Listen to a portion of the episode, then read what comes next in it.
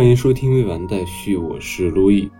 新年马上就要到了，未完待续播客节目也迎来了重大的升级，在原有的播客节目基础上进行了大幅的扩展。我做了一期视频节目，去详细的介绍这个新的计划。你可以在节目的 show notes 里找到视频的链接，建议你直接收看这个视频。当然，如果你现在没空的话，可以接着往下听。接下来你将听到的是这个视频的音频内容。欢迎来到未完待续播客计划，我是路易。未完待续播客计划是一项知识分享计划，旨在用对话的方式共同学习严肃的知识。在这一期的视频中，我会介绍这个计划的主要内容。如果你感兴趣，可以在视频结尾处找到加入的方式。我们现在开始。未完待续播客计划起源于我之前制作的一档播客节目《未完待续》，马达达有。这档节目包含哲思、小品、打扰。断片和两可五个栏目，哲思的内容是梳理中西方思想史的脉络，并对其中重要的思想做简单的介绍。小品是一个读书栏目，我会读一些我喜欢的书籍段落。而打扰、断片、两可分别是根据具体的人物、故事和事件所做的专题节目。更多关于这档节目的介绍，你可以在节目的第零期发刊词里找到。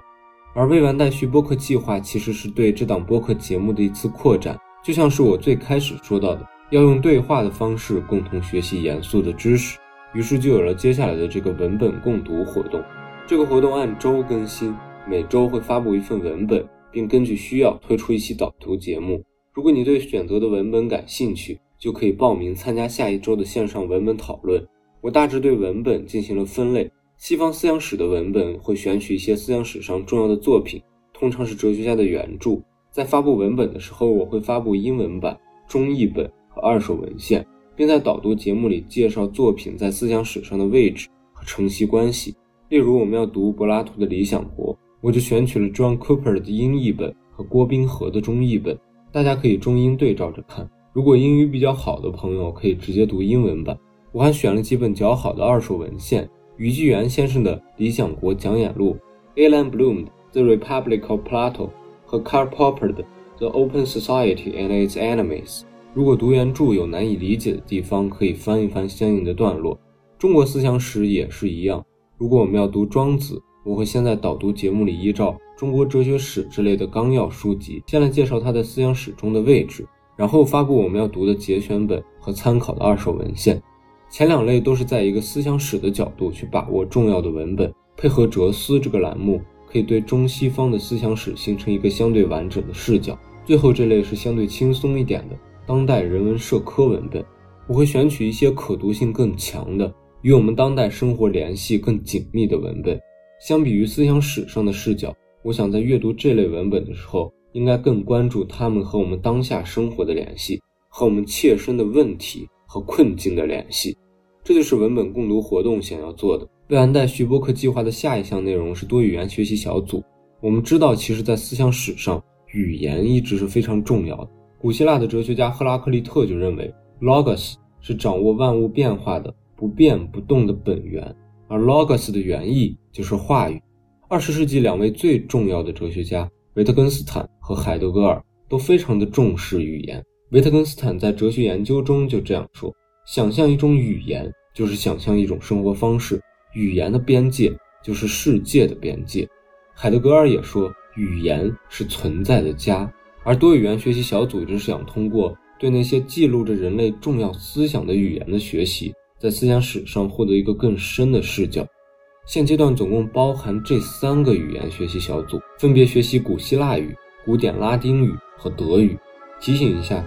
这三种语言除了德语，都是基本上没有人在说的死语言，所以我们在学习的时候要更侧重于阅读理解，而非口语表达。在语言学习小组中，我会提供一些我购买和整理的语言学习材料，并制定每周学习的进度和安排，还会不定期的请一些专业的老师来给大家进行答疑。感兴趣的朋友可以报名参加，也欢迎了解这些语言的朋友加入，为大家提供帮助。接下来，我简单的介绍一下这三个语言学习小组。古希腊语被广泛的使用的时期大概是公元前七世纪到一四五三年君士坦丁堡陷落，而我们要学习的主要是公元前五四世纪，也就是苏格拉底、柏拉图、亚里士多德等人所活跃的年代的古典希腊语。我们现在所说的哲学 （philosophy） 这个词，就是从希腊语中演变过来的。海德格尔更是认为，哲学在本质上是属于希腊的。哲学说希腊语，这样看来，如果我们要深入的理解哲学史，就必须回到它的肇始之初——希腊去了。学习过程中，我们使用的参考书是剑桥大学出的《Reading Greek》和福克汉姆大学出的这本语法书。其他的学习资料在古希腊语学习小组中会同步更新，在这里我就不赘述了。至于古典拉丁语，我想从一张图表开始说起。这是一张印欧语系的分支图，我们可以看到，在印欧语系中，拉丁语是一个独立的语族，其中法语、意大利语、西班牙语、葡萄牙语和罗马尼亚语。都是从拉丁语中分化出来的，而我们今天熟悉的英语虽然属于日耳曼语族，由古代的盎格鲁撒克逊语演化而来，但是由于英国曾经被说法语的诺曼底统治了好几百年，而法语又是从拉丁语中演化而来的，所以英语也受到了拉丁语相当大的影响。总的来说，拉丁语作为很多语言的母语言，学习它会对我们理解英语或者学习法语、西语等等大语种的语言有很大的帮助。而且自二十世纪以来，语言学方法在哲学研究中变得越来越重要。海德格尔的著作中有很大的篇幅就是在从词源的角度重新审视哲学语词来展开论述的。所以说，对拉丁语的学习也会帮助我们去更好地理解哲学文本。学习过程中，我们使用的参考书是这本最出名的拉丁文教材《韦洛克拉丁文》。这本书虽然节奏慢，但是语法的条理非常清晰，所以学习过程会很顺畅。而且还有很多拉丁语文学史的相关介绍，非常适合初学学习。最后是德语学习小组，在近代思想史上，德语简直是一枝独秀。康德、黑格尔、马克思、歌德、尼采都是使用德语进行思考和写作的。而且从刚刚的图表上，我们看到德语和拉丁语不同，是属于另一个语族的。所以我认为，不论是在思想史的学习上，还是语言的学习上，德语都是一个不错的选择。学习过程中，我们使用的参考书是一本七三年的老教材《German for Reading》。这本教材在每一章节的末尾处的课后阅读里，都会选一些经典作品的段落，读起来很有意思。好了，介绍完了多语言学习小组，就是未完待续播客计划的最后一项——线下的观影沙龙。其实我曾经在大学中组织过类似这样的活动，也产生了很多精彩的对话。相比于书籍，电影。更容易进入，而且看一部电影的时间要远小于读一本书的时间，这样就可以形成比读书会更有参与感的讨论氛围。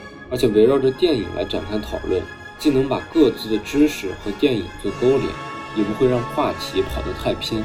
总的来说，电影作为沙龙的主题是非常合适的。在选片方面，我会选择一些电影史上重要的作品，时间段主要集中在上世纪四十年代到九十年代。也就是电影史上大师辈出的黄金年代，这段时间的电影刚刚脱离了初创时期的稚嫩，又没有落入商业片的桎梏，是最有生命力和可能性的。而且在这些天才的手中，电影的严肃性和深刻性更是被推到了前所未有的高度，真的是非常值得观看。但是很可惜，由于个人的经济原因，这个线下的观影沙龙目前还只是一个设想。在找到合适的活动场所之后，我会第一时间把它办起来。也欢迎知晓相关信息或者愿意提供帮助的朋友与我联系。好了，这就是未完待续播客计划的全部内容了，包括主体播客节目、文本共读活动、多语言学习小组和线下观影沙龙。在最后，我想声明一下这个知识分享计划的问题意识：未完待续播客计划是问题导向，也就是说，是一些你真正关切的问题。使得你感受到学习这些知识是重要的，这是一个完全自发的过程。这样的知识学习可能并不会解决非常实际的问题，但是把问题放在一个更大的语境下，亦或是去除单一视角看待问题所带来的偏见，结果很可能就像维特根斯坦所说的那样：问题的解答在于对这个问题的消除。这就要求我们从切身的问题出发来学习知识。其次，就像最开始我说的那样。这种知识学习是通过对话的方式来进行的。黑格尔和马克思都认为，辩证法是达到真理的方法，而辩证法这个词的希腊文原意就是对话和论辩。就像陈嘉映老师说的那样，在对话中，我们才会不断的调整视角，有对话才不会陷入相对主义。最后，虽然说了这么多，学习知识毕竟没有刷视频、玩游戏来的轻松，但是我认为这些知识中那些令人望而却步的严肃性却是必要的。只有在学习这样的严肃知识的无聊中，我们那种从切身问题意识出发的学习动力才显得有意义。也正是在这种脱去趣味性的学习过程中，真理才会像柏拉图洞穴比喻中的太阳一样，逐渐向我们显现。好了，讲到这里。这期视频想要表达的内容我都已经说完了。